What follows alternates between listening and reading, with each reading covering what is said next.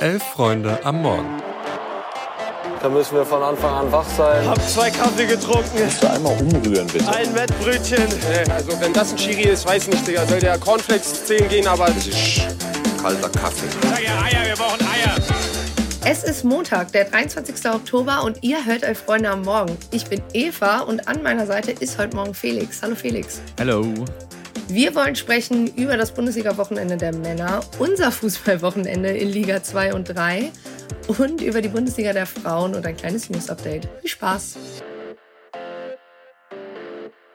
Der achte Spieltag der Männer-Bundesliga ist gespielt und der FC konnte endlich sein erstes Spiel gewinnen. Lange haben Verein, Fans und auch irgendwie wir drauf gewartet, aber der FC Köln konnte das rheinische Derby gestern mit 3 zu 1 gegen Borussia Mönchengladbach gewinnen. Und da sind mit der vielen Pyro bestimmt auch ein paar Steine vom Herzen gefallen. War auf jeden Fall ein Spiel, das viel geboten hat. Elfmeter, wiederholte Elfmeter, eine rote Karte und sehr, sehr viele Emotionen.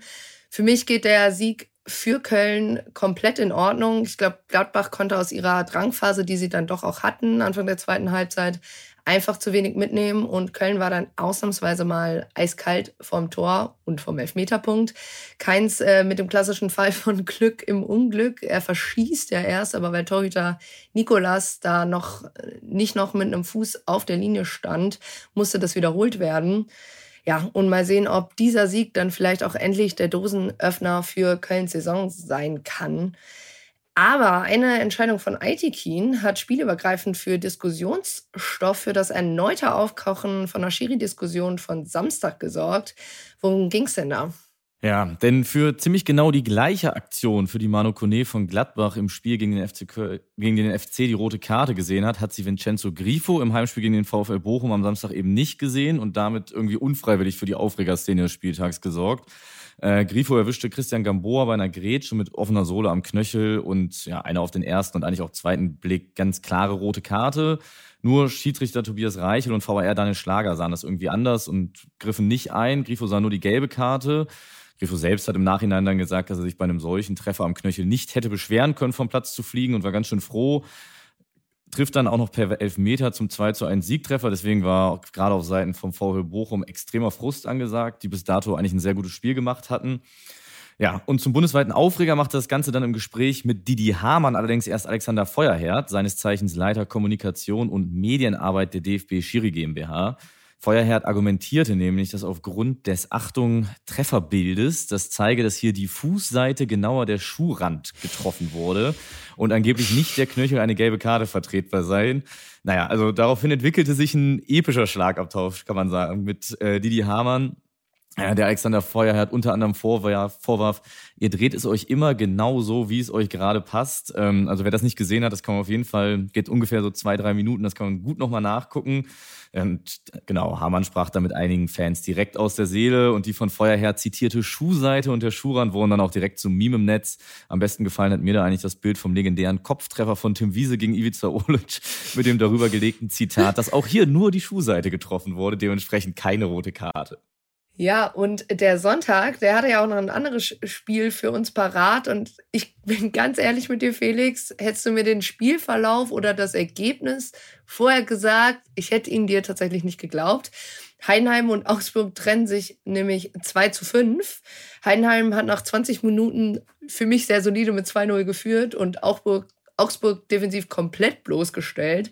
Nur mhm. haben sie dann irgendwie leider komplett vergessen, dass auch ein neu formiertes Augsburg mit einem neuen Coach in nicht der besten Position momentan ein Bundesligist ist und ein Bundesligist mit Erfahrung und jeden Fehler dann doch irgendwann anfängt, defensiv zu bestrafen. Da stand es dann innerhalb von 15 Minuten auf einmal 3 zu 2 für Augsburg in der ersten Hälfte. Und am Ende steht für den neuen Trainer Jes Torup sogar ein historisches 5 zu 2, denn noch nie konnte der FCA auswärts fünf Tore erzielen. Also war auf jeden Fall ja ein guter Abschluss des Bundesliga-Wochenendes. Felix, welches Spiel hatte ich denn sonst noch gepackt? Der Downfall, die Sinnkrise des FC Union Berlin geht weiter. Äh, Union Berlin verliert zu Hause gegen den VfB Stuttgart mit 0 zu 3 und verliert damit das achte Spiel am Stück und bekommt vor allem weiterhin die Defensiv Probleme einfach nicht den Griff. Trotz der Rückkehr in die Startelf von Robin Knoche und Rani Kedira, an deren Fehlen in den letzten Wochen zuvor ja immer noch so die Krise bzw. die fehlende Stabilität festgemacht wurde, sind die Eisernen immer mal wieder einen Schritt zu spät oder zu weit weg. Und Robin Knoche ist es dann sogar, der beim 1-0 von Girassi zu weit weg ist vom Torschützen, der locker per Kopf trifft, das aber auch einfach wieder überragend macht, lässt sich erst tief fallen, bekommt da den Ball, verteilt ihn nach außen und geht dann erst im Vollsprint in den 16er, was dazu führt, dass er für genau den Moment der Flanke noch keinen Gegenspieler hat, der sich ihm angenommen hat. Ja, und Stuttgart hingegen gewinnt verdient, auch sehr souverän, bleibt weiter oben dran, muss jetzt aber so ein bisschen den Ernstfall ausgiebig testen, vor dem alle Angst hatten, denn Seru Girassi muss schon in der ersten Halbzeit raus, fällt laut Vereinsangaben einige Wochen aus und ja, der Fall wäre ja spätestens im Januar, wenn der F-Afrika Cup startet, so oder so eingetreten, trotzdem extrem bitter. Trotzdem lässt aber, glaube ich, gerade die zweite Halbzeit dann doch einiges an Optimismus zu, dass dem VfB da zumindest nicht gänzlich aus der Bahn werfen wird. Und der Grund dafür ist ganz einfach Dennis Undaff. Der kommt rein für Girassi, initiiert das 2 zu 0, macht das 3-0 dann selbst und hat jetzt in fünf Einsätzen gerade mal 133 Minuten gesammelt, dabei aber schon drei Tore erzielt und einen Treffer aufgelegt, trifft aktuell also im Schnitt alle 45 Minuten. Ja, und kam natürlich oft spät rein, als die Gegner, wie am Samstag auch Union, dann schon nicht mehr so konsequent hinten drin standen. Trotzdem sieht das im Zusammenspiel, vor allem mit Silas, der ebenfalls reinkam und traf, schon sehr gut aus. Und ja, Undorf ist einfach einer von vielen, die beim VfB gerade in absoluter Topform zu sein scheinen. Aber gehen wir doch mal eine beziehungsweise zwei Ligen tiefer.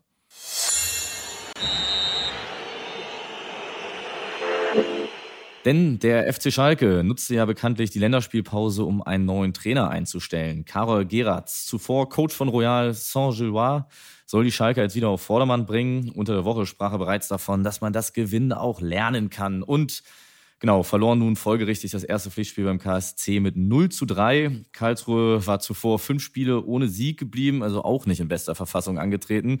Ja, und trotzdem von Beginn an die klar bessere Mannschaft. Schalke lief im erwarteten Dreierkettensystem auf mit Timo Baumgartel als zentralen Innenverteidiger, der in seiner Rolle als Aufbauspieler aber ziemlich überfordert wirkte, fand ich. Und Karlsruhe führte zur Halbzeit bereits mit 2-0, was die Schalker-Fans dann dazu veranlasst hat, mit Beginn der zweiten Halbzeit die Fahnen einzusammeln und den Support komplett einzustellen. Interviewkönig Timo Baumgartel sprach den Fans dafür dann vollstes Verständnis für die Aktion zu und meinte, man sei in der Form einfach aktuell nicht konkurrenzfähig. Ob das reicht, um eine extra Einheit um den Arena-Ring abzuwenden, das wird sich zeigen. Kommen wir aber nun vom eingestellten Support zum kostenlosen Support für alle. ja, und vor allem sah das ja Samstagabend auch erst nach Gratis-Sieg für alle außer Fortuna aus, was die Fortuna da so veranstaltet hat in Halbzeit 1. Die dachte sich nämlich, ey, komm, wir schenken Kaiserslautern einfach mal zwei Eigentore und ehrlich gesagt ein drittes auch noch. War zwar kein Eigentor, aber führt auch ein Fehler zum dritten Tor für Kaiserslautern. Dann dachte sich Kaiserslautern wiederum aber, hey, Fortuna, danke für die Gastfreundschaft etc. Schenken euch jetzt auch einfach mal welche. Dann stand es nämlich 3-1 vor der Halbzeit. Ja, und am Ende dreht Düsseldorf auch einfach mal dieses Spiel und gewinnt 4 zu 3. Gerade das 3-3 war dann auch wirklich spielerisch top herausgespielt. Ja, und Kaiserslautern braucht für seine drei Tore elf Minuten, Düsseldorf zwölf Minuten für seine drei Tore. Also war ein vogelwildes Spiel. Aber Felix, wir wissen überhaupt nicht, ob dieses Spiel überhaupt so gewertet wird. Denn in der ersten Halbzeit soll Ragnar Ache vom FCK von einer Flasche oder von einem Gegenstand getroffen sein, worden sein. Und heute soll soll sich wohl im Laufe des Tages entscheiden, ob der FCK Wertung gegen, das Spiel, äh, gegen die Spielwertung Einspruch einlegt. Also ich bin mal gespannt. Ich bin ehrlich, ich glaube es tatsächlich nicht, weil ich glaube, dann hätte das Spiel direkt abgebrochen werden müssen vor Ort oder so. Ich bin mir da nicht mhm. sicher. Es gelten ja auch andere Regeln für Spieler als für zum Beispiel Schiedsrichter oder Schiedsrichterassistenten. Wir erinnern uns zurück an Bochum gegen Gladbach. Aber ja, zurück von theoretischen Spielabbrüchen oder Spielwiederholungen. Felix, du warst am Wochenende auch fußballtechnisch in NRW unterwegs. Ja, genau. Ich war zu Gast im wunderschönen Paderborn, denn was gibt's Besseres, als den letzten sonnigen Samstag des Jahres dafür zu nutzen, sieben Stunden im Zug zu sitzen und dann zwischen Bau und Möbelhaus ins Stadion zu gehen. Ja, aber im, im Ernst, ich war in Paderborn und musste den ersten Rückstand vom FC St. Pauli in dieser Saison erleben. Die beiden formstärksten Teams sind da ja aufeinander getroffen. Tabellenführer St. Pauli, Paderborn spielt aber die bessere erste Hälfte, St. Pauli dann eine gute zweite Halbzeit. Muslia trifft schon in der neunten Minute für Paderborn ja aus tatsächlich 56 Metern per absolutem Traumtor zum 1 zu 0. Ähm, das kam komplett aus dem Nichts. Ähm, und ja, St. Pauli braucht dann auch relativ lange, eigentlich sogar die gesamte erste Halbzeit, um sich irgendwie so davon so ein bisschen zu erholen. Stellt in der zweiten Halbzeit dann ein bisschen um und kann dann auch wieder die sehr dominante Spielweise der letzten Wochen aufziehen, die dann auch wieder zu Chancen führen dreht das ganze Spiel. Paderborn kommt dann aber via Konter nochmal zurück und sorgt so für ein 2-2, was glaube ich für alle so in Ordnung geht, vor allem weil man dann nach Hause wieder zurück nach Berlin fährt und weiß, man bleibt zumindest mit ein paar mehr geschossenen Toren Tabellenführer. Eva, was war bei dir los am Wochenende? Ja, ich war mit Arminia in Duisburg äh, und es tut mir wirklich leid für jeden neutralen Fan und jeden neutrale, neutrale Zuschauerin, der sich dieses Spiel angucken musste oder wollte oder was auch immer. Fabian Klos, na klar, wer sonst? Der e ewige Fabi Klos hat die Bielefelder Fans zumindest happy gemacht. Ähm, das war aber auf den Rängen bestimmt besser als Liga 3, aber wie gesagt, auf dem Platz wusstest du schon, warum es erst Arminias vierter Saisonsieg war. Also zumindest der zweite in Folge. Das erste Mal, dass Bielefeld zwei Spiele in Folge gewinnen konnte seit November 2022.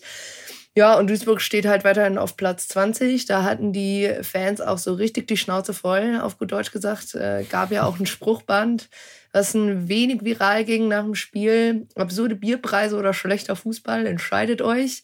Ja, Stand jetzt kann man dann nur hoffen, dass das Bier günstiger wird, weil der Fußball war wirklich nicht gut. Ja, für Boris Schommers war es ja das erste Ligaspiel mit Duisburg als neuem Trainer. Und in Sandhausen, da hat Trainer Danny Geim gegen eine andere ostwestfälische Mannschaft, nämlich den STFL, ähm, sein letztes Spiel gemacht. Wusste er vor dem Spiel bestimmt auch noch nicht. Nach dem 2-2 hat der SVS nämlich kurzerhand einfach mal Geim entlassen. Platz 11, wohl nicht das, wo man stehen wollte, obwohl man ja eigentlich ganz gut in die Saison gestartet ist. Ja, mal sehen, ob jetzt vielleicht auch der ewige Uwe Koschinat zum SVS zurückkehrt.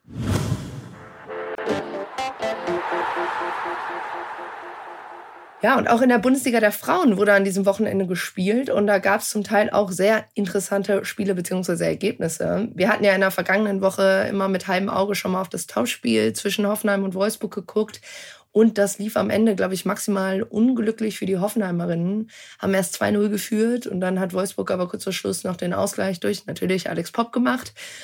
Und ja, gut, man muss auch schon sagen, nach den vielen Chancen, die Wolfsburg am Ende in diesem Spiel hatte, bestimmt nicht unverdient. Aber vor allem die erste Halbzeit hinterlässt in Kombination mit dem Champions League Quali Auftritt Fragen. Darüber hatten wir auch letzte Woche schon gesprochen. Die Frauen vom FCN hingegen konnten ihren ersten Sieg in Freiburg einfahren, inklusive einem Traumtor von Nadja Burkhardt. Äh, definitiv eine kleine Überraschung. Freiburg ist ja DFB-Pokalfinalist gewesen im Sommer. Gleichzeitig läuft es für die Freiburgerinnen momentan zwar auch alles andere als optimal die Saison, aber trotzdem musst du da als Aussteigerin erstmal gewinnen. Ja, und die Kölnerinnen konnten im Gegensatz zu ihrem männlichen Pendant leider nicht das rheinische Derby für sich entscheiden. Da hat sich Leverkusen durchsetzen können. Und wir wollen auch ganz, ganz schnell beim Fußball der Frauen bleiben. Da gab es nämlich noch einen kleinen Aufreger am Sonntag.